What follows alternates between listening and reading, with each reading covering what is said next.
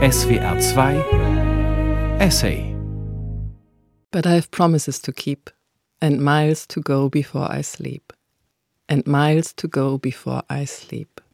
Das sind die letzten Zeilen in dem Gedicht Stopping by Woods on a Snowy Evening von Robert Frost.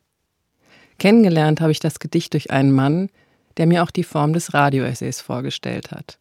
Eberhard Sens. Sens hat lange als Redakteur einen Essaysendeplatz beim RBB betreut und ist heute im Ruhestand. Mein Name ist Mareike Mage und ich betreue den Essaysendeplatz im SWR. Ich erinnere mich daran, wie Eberhard Sens mir das Gedicht aufschrieb und wir lange darüber diskutiert haben, was wohl die letzten Zeilen bedeuten. Wir waren uns in der Deutung nicht einig. Also blieb die Frage offen. Bis ich die Gelegenheit bekam, noch jemanden nach seiner Perspektive auf das Gedicht zu fragen. Es ist für mich eine große Ehre, dass Jürgen Kaube, Journalist und einer der Herausgeber der Frankfurter Allgemeinen Zeitung, einen Essay über das Gedicht geschrieben hat und ihn auch selbst spricht.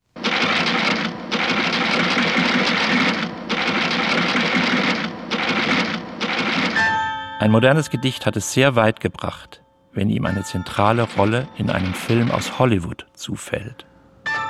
1977 bringt Don Siegel, der als Schöpfer von Dirty Harry berühmt wurde, seinen Thriller Telefon heraus mit Charles Bronson und Lee Remick in den Hauptrollen.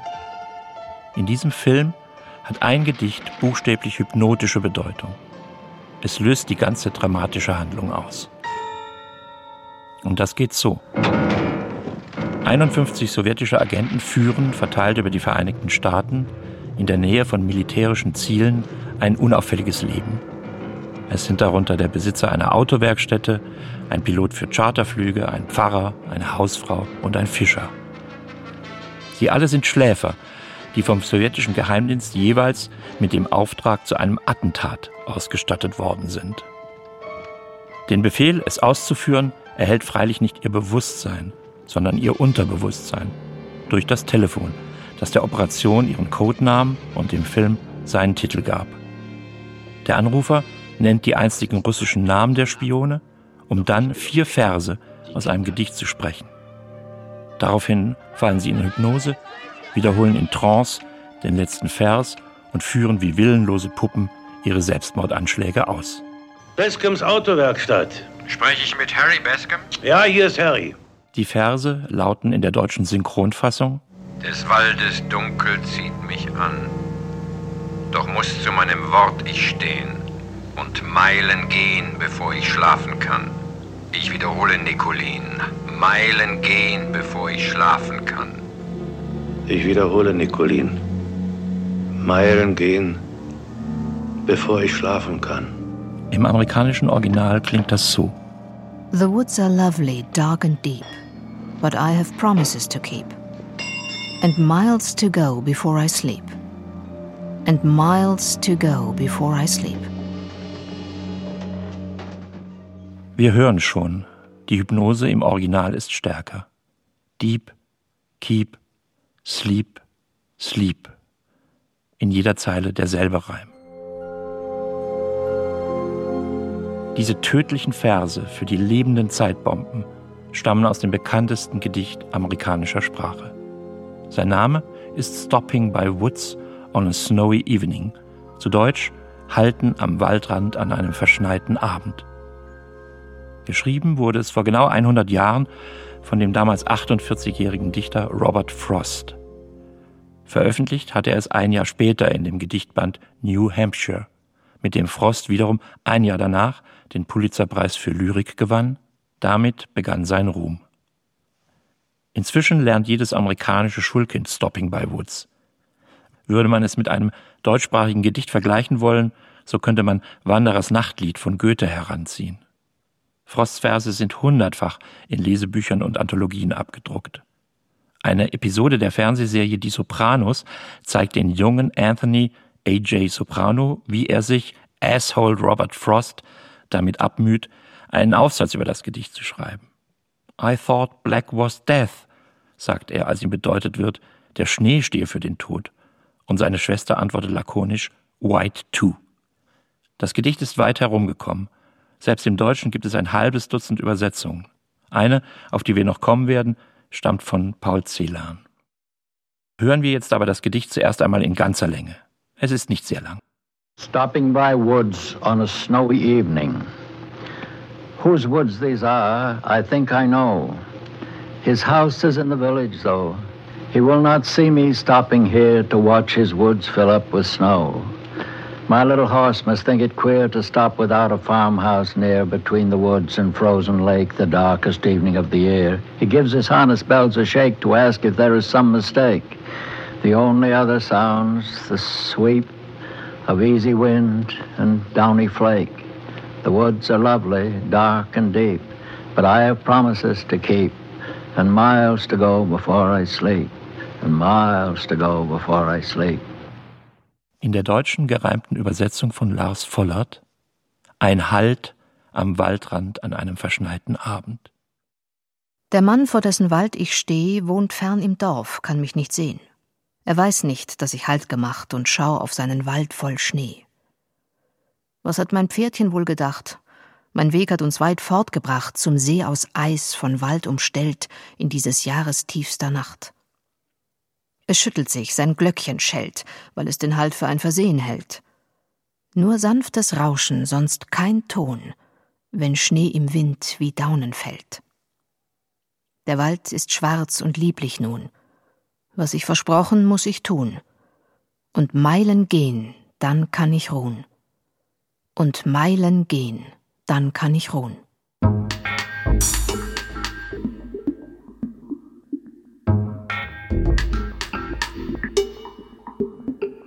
Wovon lebt die Suggestion dieser Verse, denen Don Siegel zugetraut hat, eine Hypnose einzuleiten?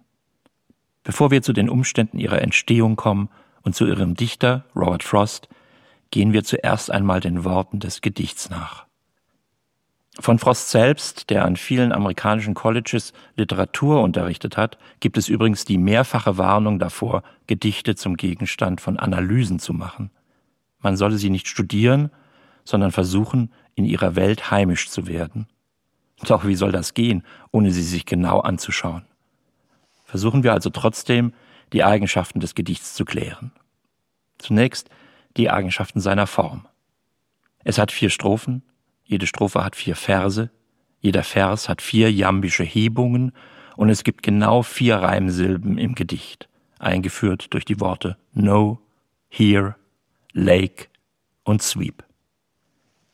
Die überragende Zahl der Worte des Gedichts sind überhaupt Einsilber, von denen es im Englischen so überreichlich viele gibt. Das Wort Promises am Schluss fällt als Dreisilber dadurch auf. Die Reime folgen zunächst dem kunstvollen Schema, dass jeder dritte Vers einer Strophe den Reimklang der nachfolgenden Strophe vorwegnimmt. Man nennt das einen Kettenreim.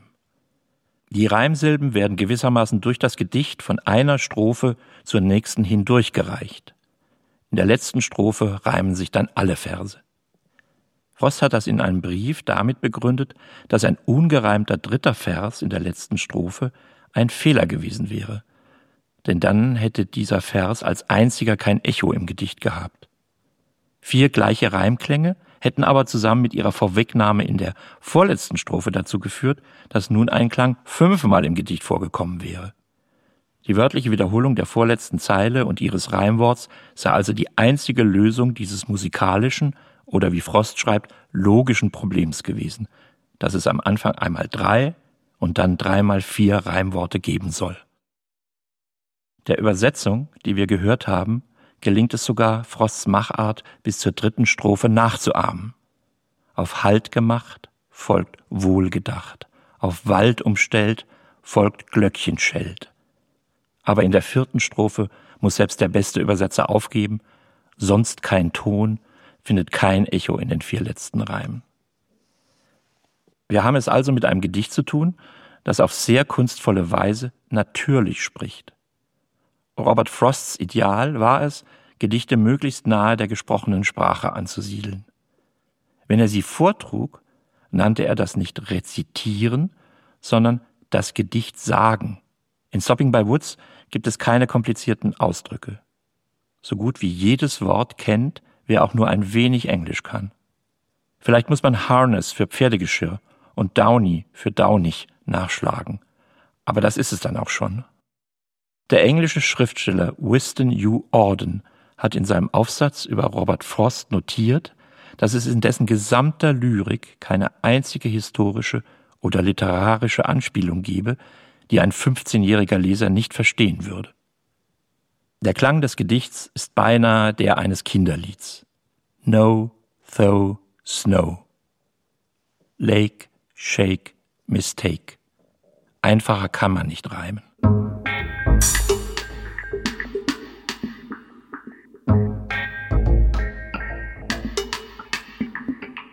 Wovon nun ist im Gedicht die Rede? Gedichte sind Imitationen von Redeweisen. Wenn Dramen so tun, als habe jemand einmal so gehandelt, wie sie es darstellen, tun Gedichte so, als habe jemand einmal so gesprochen. Das gilt hier besonders deutlich.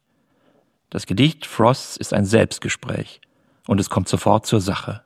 Whose woods these are, I think I know. Das lyrische Ich befindet sich am Rande eines Waldstücks, das einen Besitzer hat, der ihm vermutungsweise bekannt ist. Das ist alles andere als selbstverständlich. Die Landschaft, schreibt Henry David Thoreau, Frosts Landsmann, der das Lob des Lebens in den Wäldern sang, die Landschaft gehört niemandem.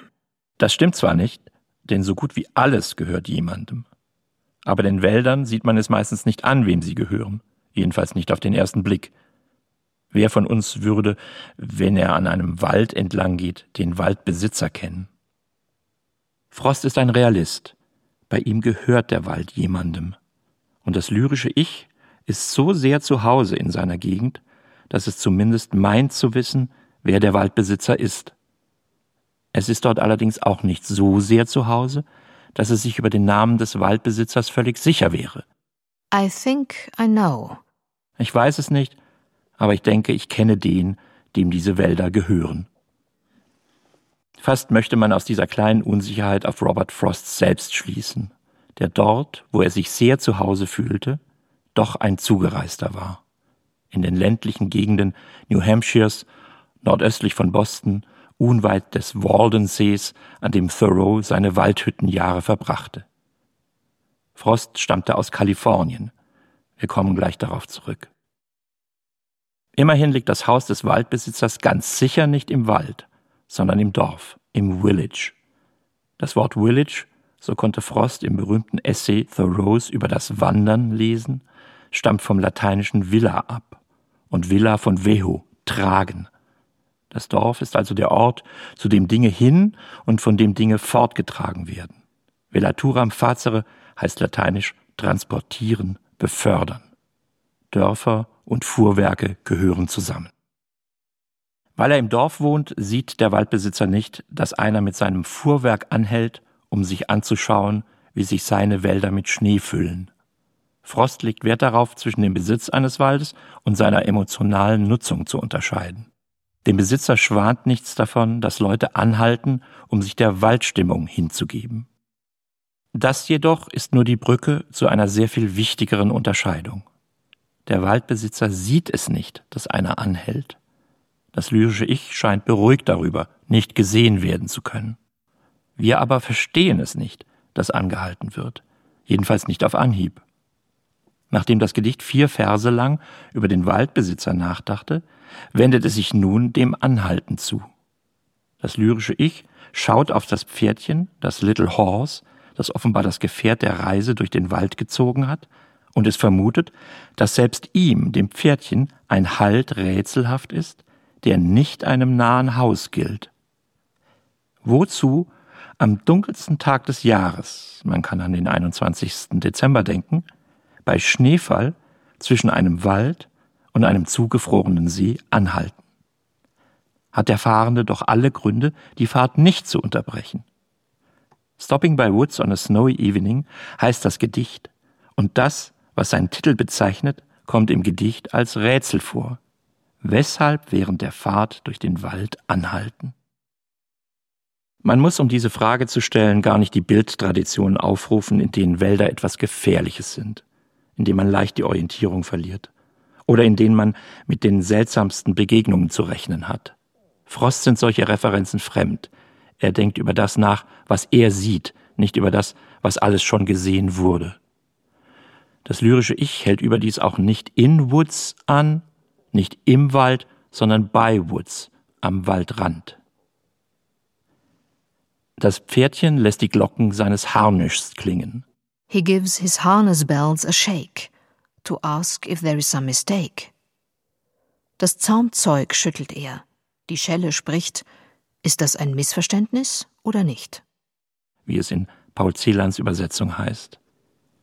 Dem lyrischen Ich erscheint der Ton wie ein leiser Protest, als Frage danach, ob hier nicht ein Irrtum, ein fehlerhafter Halt vorliegt.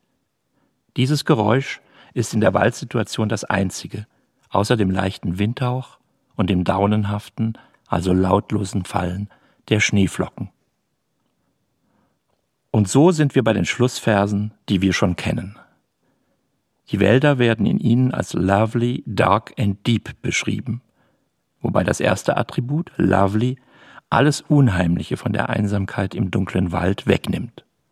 Von Bedrohung kann trotz Dunkelheit und Waldestiefe überhaupt nicht die Rede sein. Im Gegenteil deutet das But des anschließenden Satzes, But I have promises to keep, darauf hin, dass der Wald eigentlich dazu verführt, bei ihm zu verharren und nicht weiterzufahren.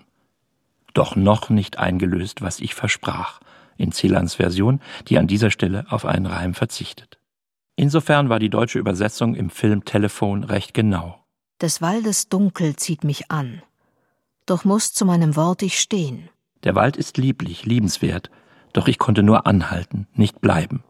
Warum? Weil es Versprechen gibt, die offenkundig das Weiterfahren erfordern. Wenn das lyrische Ich mitteilt, es habe noch Meilen vor sich, bevor es schlafe, deutet das an, es würde ohne jene Versprechen, die es zu halten habe, vielleicht sofort an der Stelle des lieblich dunklen und tiefen Waldes einschlafen wollen. Robert Frost hält mit anderen Worten in seinem Gedicht einen Moment der Versuchung des Menschen durch die Natur fest. Unbeobachtet durch andere hält eine Person inmitten des Waldes an, obwohl es keine Gründe dafür gibt, die sich den Gewohnheiten von Nutzern eines Pferdeschlittens erschließen würden. Derjenige, der angehalten hat, meint, sein Pferdchen könne das nicht verstehen. Will sagen, für ihn selbst ist das Anhalten inmitten des Waldes etwas, wozu es keine Erklärung durch irgendeine Nützlichkeit oder Gewohnheit gibt. To watch these woods fill up with snow. Der einzige Zweck des Anhaltens wird ihm an dieser Stelle zugeschrieben. Derjenige, der hier spricht, hat angehalten, um dem Wald dabei zuzuschauen, wie er sich mit Schnee anfüllt. Es gibt also auch keine Einzelheiten, die den Erzähler der kleinen Episode in ihren Bann ziehen. Schon in seinen frühesten Gedichten hatte Frost solche Situationen eines Einsamen in der Natur festgehalten. In The Sachem of the Clouds etwa, der Häuptling der Wolken von 1891. Then the traveller wending downward from the mountain's fading height, deep among the woody marshes, stretching back within the night – sees a hermit, grey and feeble, dwarfed beside a giant oak, sees the sachem of the storm cloud, clad about with wreaths of smoke. Dann strebt der Reisende abwärts von der verblassenden Bergeshöhe, tief in die bewaldeten Sümpfe, die sich in die Nacht zurückziehen. Er sieht einen Einsiedler, grau und kraftlos, zwergenhaft neben einer riesigen Eiche – sieht den Häuptling der Sturmwolke, die mit Rauchkränzen umhüllt ist. Und es folgt die Halluzination eines Stammes eingeborener Algonquin, die gerade in einem Begräbnisritual ihren Häuptling verbrennen. In Stopping by Woods gibt es weder solche Einzelheiten noch eine Halluzination, weder Erhabenheit noch ein Drama. Es gibt nur Wald, See, Wind, Schnee, Stille. Frost benennt also einen ästhetischen Impuls, dem nicht nur das Unverständnis der Welt entgegnet, die durch das Pferdchen repräsentiert ist, die Welt der Gewohnheit. In dieser Welt wird in Wäldern nur angehalten, wenn eine Station erreicht ist, ein Farmhaus, ein Village. Stattdessen gibt es auch einen Impuls im ästhetischen Ich selbst, weiterzufahren und die Versprechen zu halten, die es zur Weiterfahrt zwingen. Ruhe, so sagt das Gedicht, findet das Ich erst, wenn diese Versprechen erfüllt worden sind. Ruhe findet es nicht schon in der Versunkenheit, die ihm von Easy Wind and Downy Flake, dem daunenhaft fallenden Schnee und dem leichten Windhauch angeboten werden. In einer Überlegung zum Verliebtsein in der Jugend hat Frost diese Dialektik einmal festgehalten. Der Realist verliebe sich, schreibt er, in das Mädchen, mit dem er aufgewachsen und in die Schule gegangen sei. Der Romantiker hingegen in das neue Mädchen aus der Fremde, from off somewhere. Beide verlieben sich in das, was sie noch nicht kennen. Sich verlieben heißt etwas Unbekanntes entdecken. In beiden Fällen geht es also um ein Geheimnis. Nur sei im Fall des Romantikers das Geheimnis leichter zu verstehen. Es sei ein weniger geheimnisvolles Geheimnis, a less mysterious mystery. Das heißt, der Realist ist der größere Romantiker. Das Versprechen, das man gegeben hat, ist von größerer Romantik als die Natur, die zum Innehalten einlädt. Ästhetisch beschreibt das die Beziehung Robert Frosts zur modernen Lyrik, deren Protagonisten Ezra Pound, T.S. Eliot und William Butler Yeats er 1912 in England begegnet war. Sein eigener Ton war weder avantgardistisch noch kulturpessimistisch. Für ihn war die Kunst auch keine Kirche. 1941 schreibt er in seinem Gedicht Come In Far in the pillared dark thrush music went, almost like a call to come in to the dark and lament. But no, I was out for stars. I would not come in. I meant, not even if asked, and I hadn't been. Weit im Säulendunkel erklang Drosselmusik, fast wie ein Ruf hereinzukommen ins Dunkel und zu klagen. Aber nein, ich war draußen, um Sterne zu suchen. Hereinkommen würde ich nicht. Nicht einmal, wenn ich gefragt worden wäre. Und das wurde ich nicht. So ist es auch in unserem Gedicht. Der Wald ist dem Einsamen bekannt. Er staunt ihn nicht touristisch an. Er projiziert keine Gefühle von Sehnsucht, Liebe, einfachem Leben und dergleichen in den Wald. Lovely, dark and deep. Das ist fast alles, was über den Wald ausgesagt wird, der im Amerikanischen noch dazu im Plural steht. By woods. Was die Romantik noch stärker auflöst.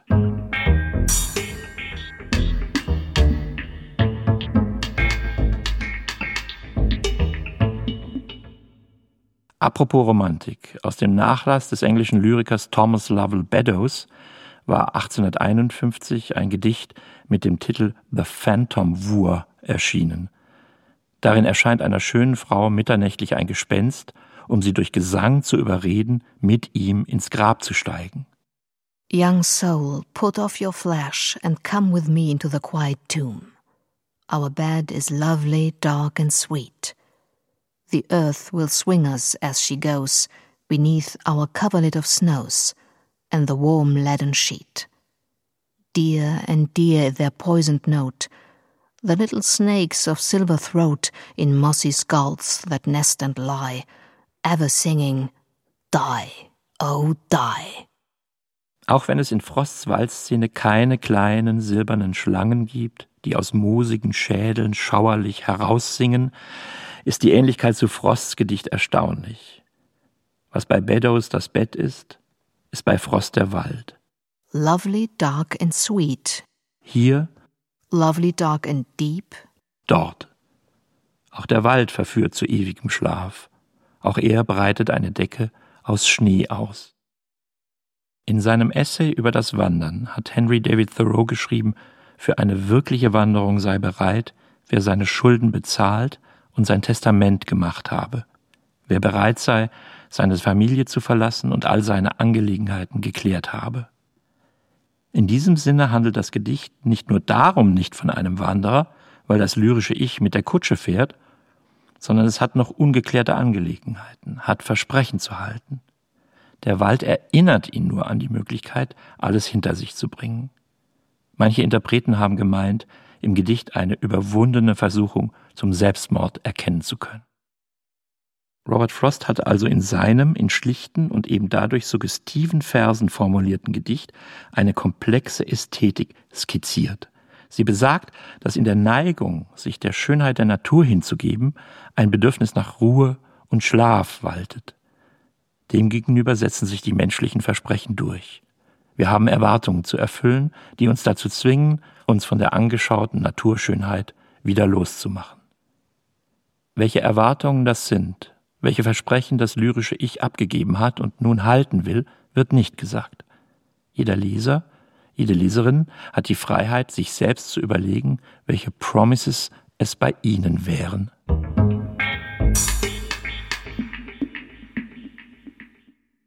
Stopping by Woods on a Snowy Evening wurde 1922 verfasst und Robert Frost hat später die Umstände seiner Entstehung geschildert. Die sind überraschend. Jedenfalls dann, wenn man sich vorstellt, Gedichte würden unmittelbar aus Anlässen herausgeschrieben, als Verarbeitung von gerade erlebten Gefühlen. Denn Stopping by Woods wurde gar nicht an einem verschneiten Winterabend geschrieben, nicht an einem 21. Dezember als dem kürzesten Tag des Jahres, sondern vielmehr im Gegenteil, an einem Junimorgen, im Monat der längsten Tage des Jahres. Robert Frost hat seine Verse notiert, nachdem er zuvor eine ganze Sommernacht mit der Arbeit an einem anderen Gedicht zugebracht hatte. Dieses andere Gedicht heißt New Hampshire und ist das gerade Gegenteil von Stopping by Woods. Es hat nicht 16, sondern 413 Zeilen. Es ist in den allermeisten Versen ungereimt.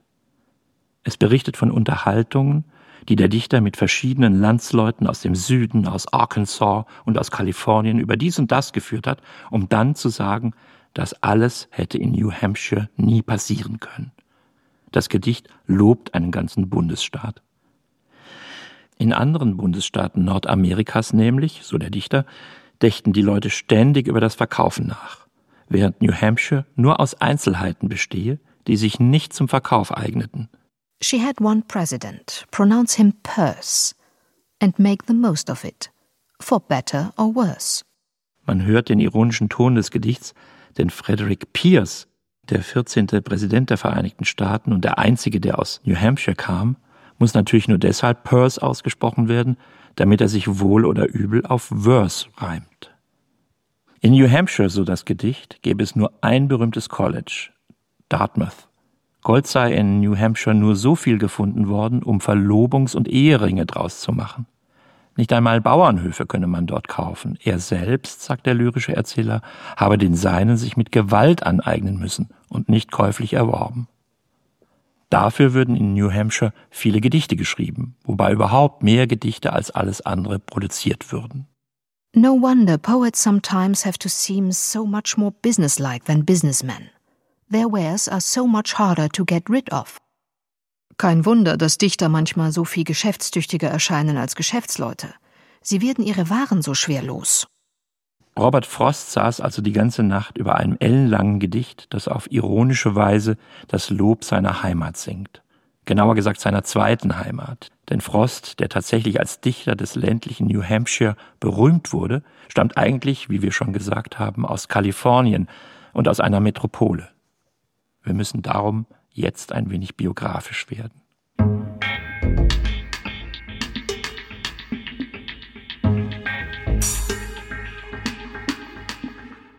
(1874) wurde Robert Frost in San Francisco geboren, das damals 200.000 Einwohner hatte und schnell wuchs. Der Goldrausch von 1850 war schon verflogen, nun ging es um Silber. Migranten strömten zu, vor allem aus China. San Francisco vibrierte. Über der Stadt, schreibt Frost in einem Gedicht, lag ständig Staub, sofern dieser nicht vom Nebel des Meeres niedergehalten wurde. And I was one of the children told, some of the blowing dust was gold. Und ich war eins der Kinder, denen man erzählte, ein Teil der Schwaden sei aus Goldstaub. Es war aber kein Goldstaub, sondern die sonnenbeschienene Asche aus dem Vulkanausbruch des indonesischen Krakatau von 1883. Frosts Kindheit und Jugend waren stark von turbulenten Familienverhältnissen bestimmt. Seine Eltern hätten unterschiedlicher nicht sein können. Fast möchte man sagen, ihre Ehe enthielt die beiden Pole Amerikas religiöse Schwärmerei und Rücksichtslosigkeit. Die Mutter, Isabel, in Schottland geboren, führte ein christliches Leben. Sie glaubte tief an die Geistersehereien des schwedischen Mystikers Emanuel Swedenborg. Auf dessen Lehre von Engeln und anderen spirituellen Wesen, die unser Leben durchwirken, hatte sich in Nordamerika eine Kirche des neuen Jerusalem gegründet, der sie anhing. Sie lehrte ihre Kinder, dass es mehr als die sichtbare materielle Welt gebe und dass man auf die jenseitige hindurchblicken könne. Robert Frost wird später mitteilen, er empfange seine Gedichte von Stimmen, die er höre, und habe in seiner Kindheit akustische Halluzinationen erlebt. Telephonie im buchstäblichen Sinn. Don Siegel, der Regisseur von Telephone, hätte an dieser Stelle gewiss genickt. Robert Frosts Vater, Will Frost, hatte hingegen keine Ambition, im Drüben zu fischen. Er war ein Journalist, ein cholerischer Abenteurer, er war spielsüchtig und ein Quartalsäufer, er plante eine politische Karriere, aus der aber nichts wurde. Robert Frost, der vollständig Robert Lee Frost hieß, wurde nach Robert E. Lee, einem berühmten General der Südstaatenarmee im amerikanischen Bürgerkrieg, getauft. Zu dessen Truppen war sein Vater als Jugendlicher von zu Hause ausgerissen. Bevor er sie erreichen konnte, schnappte ihn aber die Polizei. Energie hat Will Frost auch weiterhin viel, doch er verschwendet sie. Die Familie litt ständig unter Geldknappheit, unter den Zornausbrüchen des Betrunkenen, seiner unsteten Projektemacherei und seinem frühen gesundheitlichen Zerfall. Ich aß mein Mittagsmahl, schrieb Frost später, während mein Vater das seine trank. Will Frost starb mit 34 an Tuberkulose, da war Robert Frost elf. Nach der Bezahlung des Begräbnisses blieben acht Dollar übrig. Mit seiner Mutter und Schwester zog Frost nun in den amerikanischen Osten, nach Massachusetts, wo die vermögenden, aber sehr sittenstrengen und tyrannisch erziehenden Großeltern wohnten.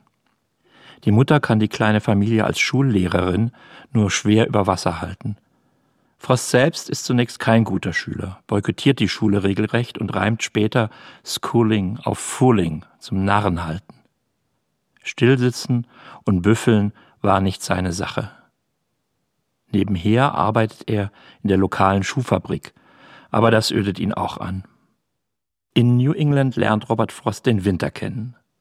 1888 zieht der große weiße Hurricane über Massachusetts und deckt es mit meterhohem Schnee ein. Es war kalt in den Wohnungen. Abends liest die Mutter Gedichte vor. Macpherson, Burns, Wordsworth, Poe und Emerson. Nachts liest er selbst Romane. Stets beschäftigen ihn dabei die menschlichen Elementarsituationen Arbeit, Schlaf, Tod, Kampf, Liebe. Er wird von Versen angezogen, in denen Pathos seinen schlichtesten Ausdruck findet. Nehmen wir nur die ersten Verse des Gedichts von William Collins über die toten schottischen Highlander nach der Schlacht von Culloden 1746, das zu seinen Lieblingsgedichten gehörte. How sleep the brave. How sleep the brave who sink to rest by all their country's wishes blessed. When spring, with dewy fingers cold, returns to deck the hallowed mould, she there shall dress a sweeter sod than fancy's feet have ever trod. Wie die Tapferen schlafen. Wie schlafen die Tapferen, die zur Ruhe sinken, von allen Wünschen ihres Landes gesegnet? Wenn der Frühling mit kalten, taufrischen Fingern ihre geweihte Form schmückt, wird sie dort einen süßeren Rasen kleiden, als auf den Füßen der Fantasie je einer betreten wurde. Robert Frost arbeitet in seinen Ferien auf Farmen und in Getreidemühlen, um zum familiären Unterhalt beizutragen. Mit 16 schreibt er das erste Gedicht, das in einer Schulzeitung abgedruckt wird. Er gehört nun bald zu den Klassenbesten, wird Präsident des Debattierclubs, Chefredakteur des College Bulletins und angesehener Spieler im Footballteam seiner Schule. Später studiert er in Harvard mit Schwerpunkten auf den alten Sprachen und Philosophie, wirft das Studium aber bald wieder hin. Und er verfasst Gedicht um Gedicht. 1894 steht für ihn nach einer langen, aus Liebeskummer begonnenen Wanderung durch die Urlandschaft des Great Dismal Swamp, einem Sumpfgebiet an der Grenze von North Carolina und Virginia, unumstößlich fest, Poet werden zu wollen und alles auf diese Karte zu setzen. Im November desselben Jahres erscheint sein erstes Gedicht in einer amerikanischen Zeitschrift. Es heißt My Butterfly, mein Schmetterling. Darin finden sich die Zeilen Thou didst not know who tottered wandering on high, that fate had made thee for the pleasure of the wind, with those great careless wings. Nor yet did I. Du, der du torkelnd in die Höhe wanderst, wusstest nicht, dass zum Vergnügen des Windes du geschaffen wurdest. Mit diesen unbekümmert großen Flügeln. Ich wusste es auch noch nicht. Noch gibt Frost durch Thou and Thee zu erkennen, dass er älterer englischer Lyrik nacheifert. Einschlägig ist hier eines der berühmtesten romantischen Gedichte, William Wordsworth To a Butterfly von 1801. Doch während der romantische Schmetterling fast bewegungslos auf gelben Blüten sitzt und mit müden Flügeln im Obstgarten Ruhe findet, ist der Schmetterling bei Robert Frost von überstürzter Liebe hin und her geworfen, tanzt und flattert. Und während Wordsworth sich durch den Schmetterling an die eigenen Kindertage erinnert sieht, erkennt Frost im lebendigen wie im toten Tier sich selbst. Nor yet did I. Ich wusste es auch noch nicht. Das heißt, ich wusste selbst nicht, dass auch ich zum Vergnügen des Windes geschaffen wurde. Tatsächlich torkelt Frost auf seinem Weg zum bekanntesten amerikanischen Lyriker ebenfalls in die Höhe, wechselt ständig die Berufe, die Arbeitsstellen und die Wohnorte. Im Jahr 1900 wird er Eigentümer einer Geflügelfarm nordöstlich von Boston. Mit seiner Frau und vier Kindern, sein erstes war zuvor im Alter von vier Jahren gestorben, lebt er dort bis 1905 von der Landwirtschaft.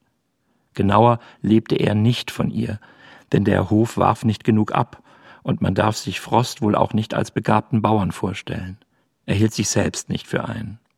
Die Umstände waren nicht günstig. Frost wusste, wovon er redete, wenn seine Gedichte sich mit der Härte des Winters befassten. Nachts, schreibt sein Biograf Henry Hart, war es auf dem Bauernhof so kalt, dass verschüttetes Wasser im Haus eingefroren wäre. Winston U. Orden hat in Frosts gesammelten Gedichten nachgezählt und kam auf 25, in denen es Winter ist, aber nur fünf im Frühling, wobei in zweien davon noch Schnee liegt. 27 Mal ist es Nacht, 17 Mal gibt es ein Gewitter. Gemütlich wäre anders. Häufig war Frost nahe der Verzweiflung. Ökonomisch lebte er von der Unterstützung seines Großvaters.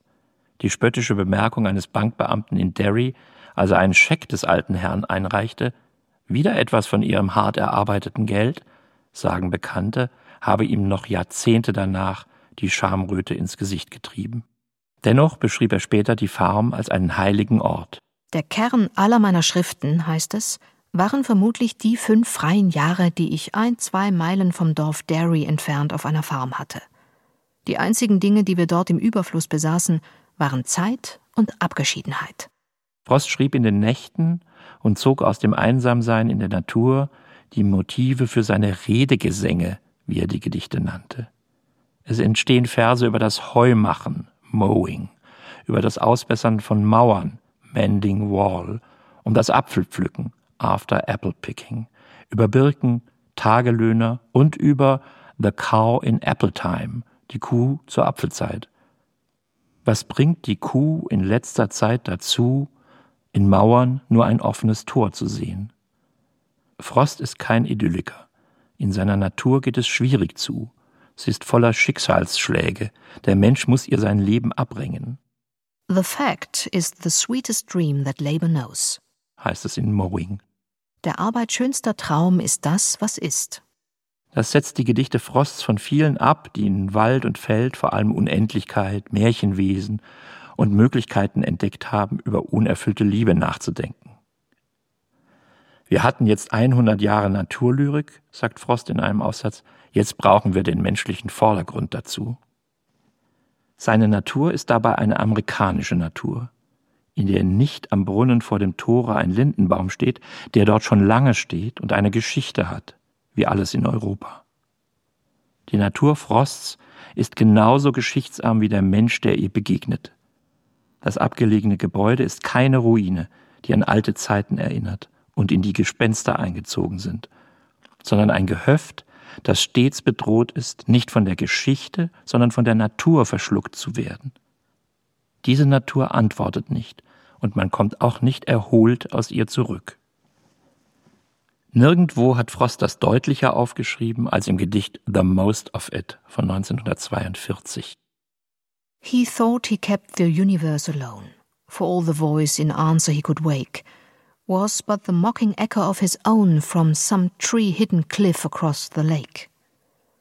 Some morning, from the boulder broken beach, he would cry out on life that what it wants is not its own love back in copy speech, but counter love, original response. Er dachte, das Universum ganz für sich zu haben.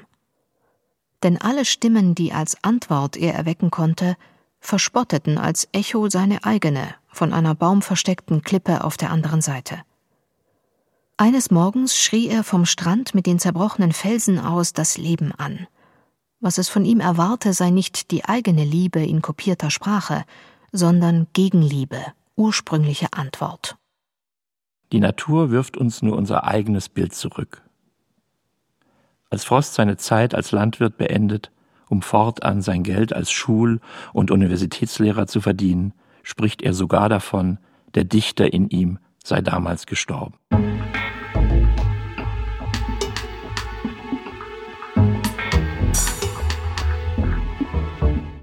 Hier in Derry hat er in einem, wie er sagt, finanziell und wettermäßig trostlosen Winter, vermutlich im Jahr 1905, auch eine Erfahrung gemacht, die uns jetzt zurück zu Stopping by Woods führt. Am Tag vor Weihnachten, so erzählte er es später einem Freund, spannt Frost sein Pferd vor den Schlitten, um ins nahegelegene Dorf zu fahren, wo er hoffte, Eier verkaufen zu können, um Geld für Weihnachtsgeschenke zu verdienen. Aber er findet keine Abnehmer und kehrt wieder um. Kurz vor seinem Bauernhof hält das Pferd plötzlich an, weil es, in den Worten Frosts, wusste, was er nun zu tun hatte.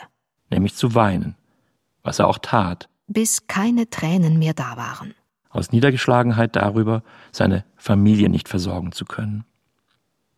Das Klingeln der Glöckchen im Zaumzeug des Pferdes rief ihn wieder zurück.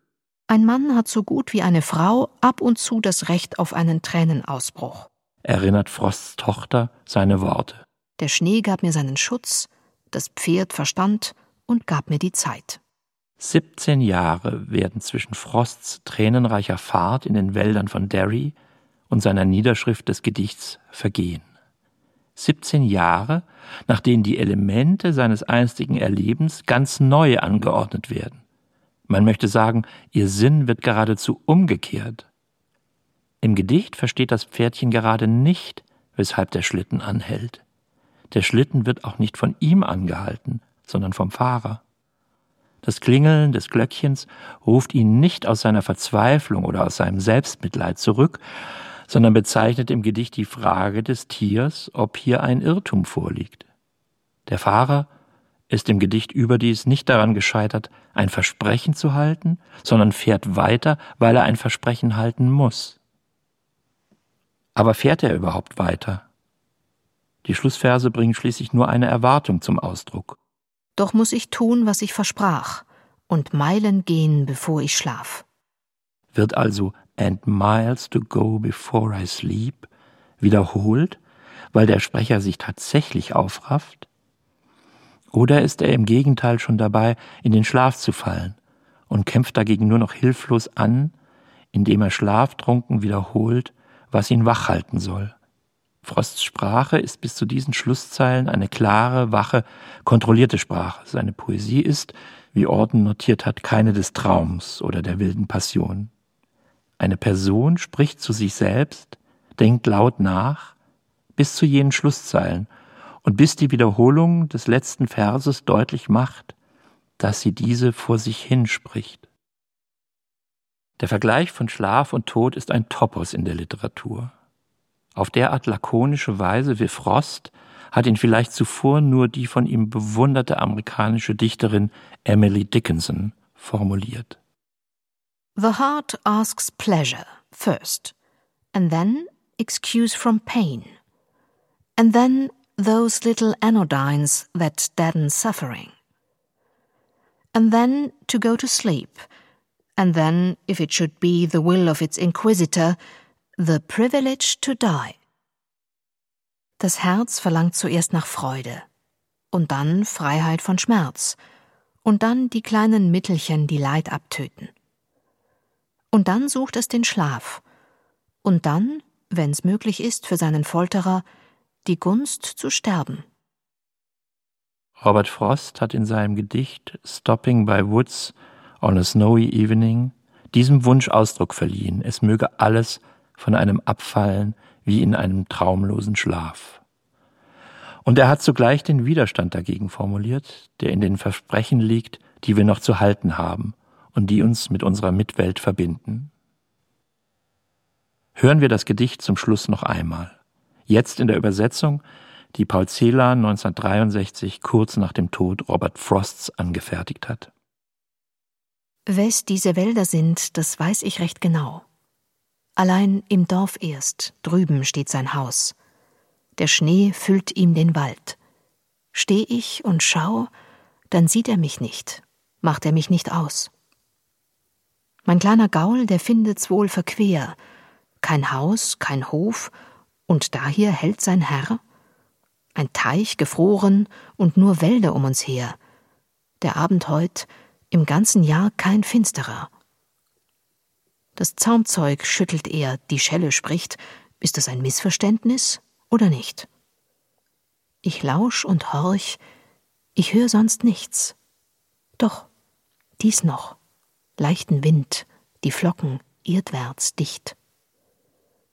Anheimelnd dunkel tief die Wälder, die ich traf, doch noch nicht eingelöst, was ich versprach. Und Meilen, Meilen noch vorm Schlaf und Meilenwegs noch bis zum Schlaf.